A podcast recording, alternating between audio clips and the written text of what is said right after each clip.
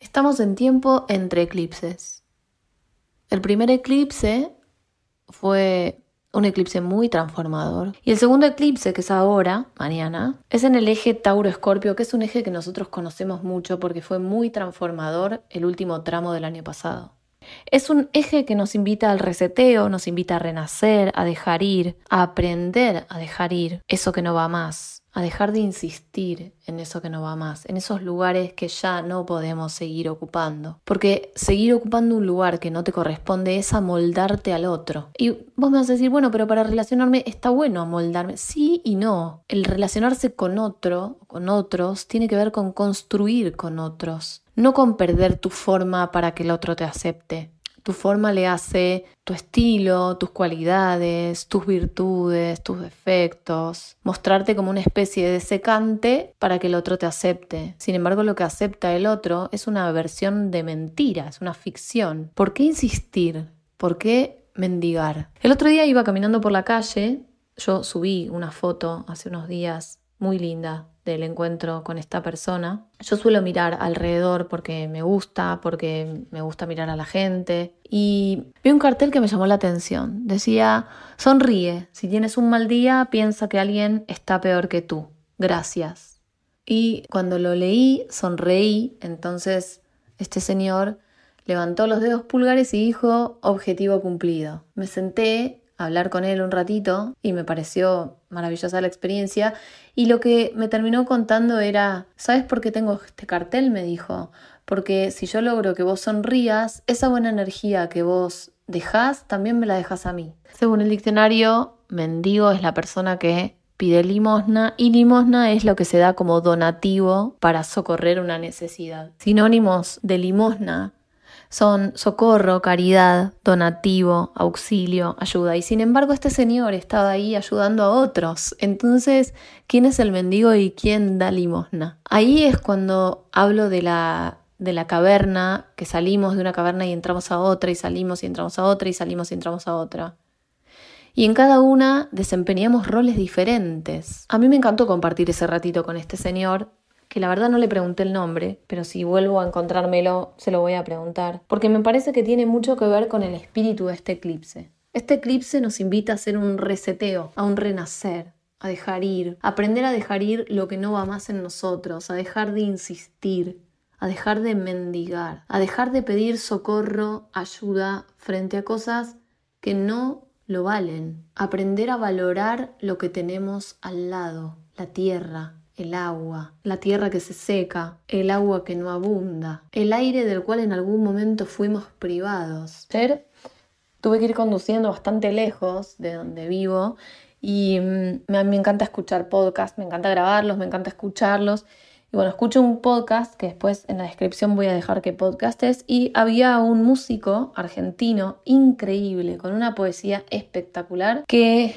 es no vidente. Y él dijo, el no ver es para mí un sentido más. Vivo con los ojos cerrados en un estado de introspección permanente. El hecho de no ver no me impide imaginar. A mí me conmovió profundamente cómo habló la poesía que que, él tenía, que irradiaba, que, comunicaba a los demás.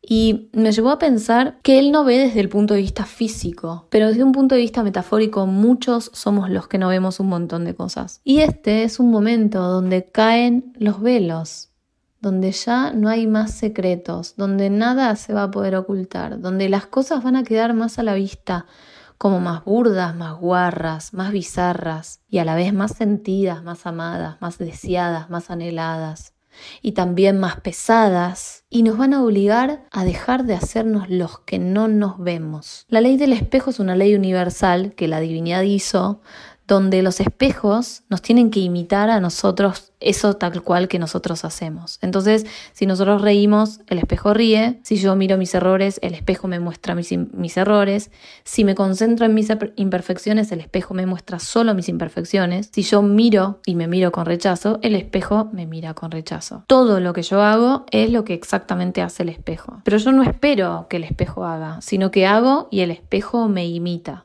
Justo yo estaba escribiendo este podcast cuando encontré un video que ayer compartí en historias, que me encantó, y, Y hablaba mucho de esto. Y hablaba de que somos nosotros los que tenemos que tomar la iniciativa, nosotros hacer y no esperar en el afuera. Esto va en sintonía con el podcast pasado, con el eclipse pasado. ¿Qué mundo quiero para mí y para mi familia y para mi vida? ¿Qué, qué realidad quiero construir? ¿La construyo yo o la construyen otros? ¿La construyen otros y a partir de ahí armo la mía? ¿O yo armo mi realidad y si puedo entramar con el otro mejor? La construyo y si no puedo entramar me amoldo y pierdo mi esencia o me muestro tal cual soy y busco mi tribu. Este es un mundo enorme. Hay lugar para todos. Hay lugar para todos en tribu. Hay lugar para todos en tribu y en cooperación y en colaboración. La naturaleza nos necesita unidos.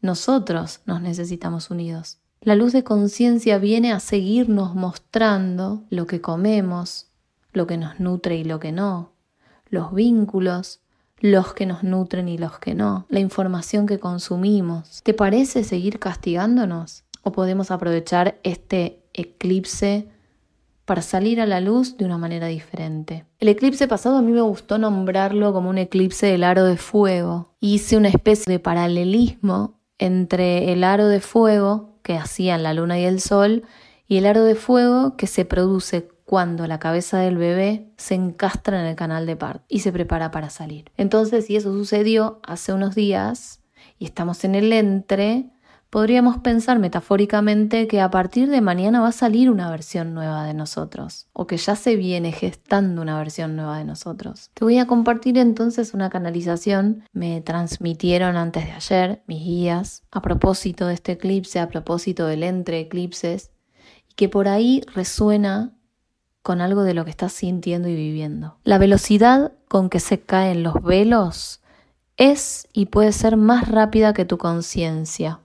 Te vas a encontrar mirando tus cosas cotidianas sin saber muy bien qué hacer o hacia dónde ir. Eso puede provocarte angustia. Lo cotidiano era cotidiano en una frecuencia, pero ya no lo es en la frecuencia que estás ahora.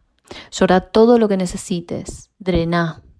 Trata de conectar solo con aquellas vibraciones que te hacen bien. Vas a notar que aquellos que vibran otra frecuencia parecieran estar cada día más lejos tuyo y sí, efectivamente lo están. Gracias por haber pasado por mi vida y continúa tu camino. No te aferres, suelta, desapégate. Va a doler, pero más va a doler no ser auténtico con vos mismo. Vas a notar cada vez más claras las frecuencias de la música, la comida, las personas. Trata de tomar solo la que entra en sintonía con vos. Todos están recibiendo asistencia, aunque por momentos sientan que no encuentran salida. A tu lado siempre hay un hermano dispuesto a ayudarte. Acércate, déjate abrazar, déjate sostener. El día que la tierra lloró sin lágrimas se acerca. Descansa, mímate, suelta ese puerto que te retiene en un lugar sin vida. Si sigues alimentando la no vida, en algún momento sentirás que sos parte de ella. Te necesitamos vivo, enérgico y con esperanza. Vienes de años donde se ha probado cuánto confías en vos y en el plan mayor. Has superado las pruebas por lo que tropezar ahora es a otro nivel. Ya sabes cuál es el juego y te toca jugar tu parte. Discierne, ama, mira siempre con los ojos del alma, ilumina tu vida y la de los demás y no creas en los espejismos. Ya has caminado por el desierto y has salido de él. Ya has sido esclavo y has liberado tus cadenas, tu alma y tu corazón.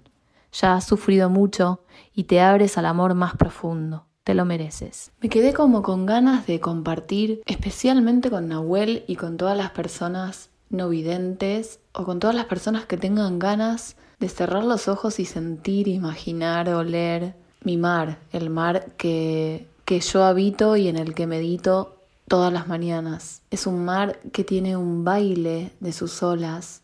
En general es un mar suave. Las olas se acercan y acarician la orilla, una orilla de una arena amarilla finita, casi caribeña. Cuando hay mucho sol, los seres de luz que habitan el mar se dejan ver por algunas personas y emiten un brillo que parecen chispitas y cuando te acercás y les hablas, o les haces un gesto, o les cantás, o les tiras una piedra, esas chispitas bailan con una sintonía única, natural, que acompaña el vaivén de las olas y que acompaña el vaivén de la energía de la persona que se está dirigiendo a ellas. El sol se parece como una especie de nave un platillo volador redondo, perfecto, con un halo de luz que lo atraviesa como si fuese el anillo de Saturno y emite un montón de rayos de luces que a veces permiten que se vean pequeños elementales, elementales verdes, azules. El mar huele a sal, el murmullo de sus olas, sino que además huele a sal. Entonces cuando te acercas, podés respirarlo profundamente y dejar que la sal penetre cada uno de los alvéolos que están en tus pulmones y dejarte abrazar por la luz del sol, por el calorcito del sol que ya empieza a ser un poquito más veraniego, por el olor de un montón de protectores solares que andan dando vueltas. Esas chispas hermosas mantienen un diálogo de luz tan lindo que aquel que lo puede interpretar, que aquel que lo puede sentir, que aquel que lo puede vibrar, se siente absolutamente en sintonía con el universo.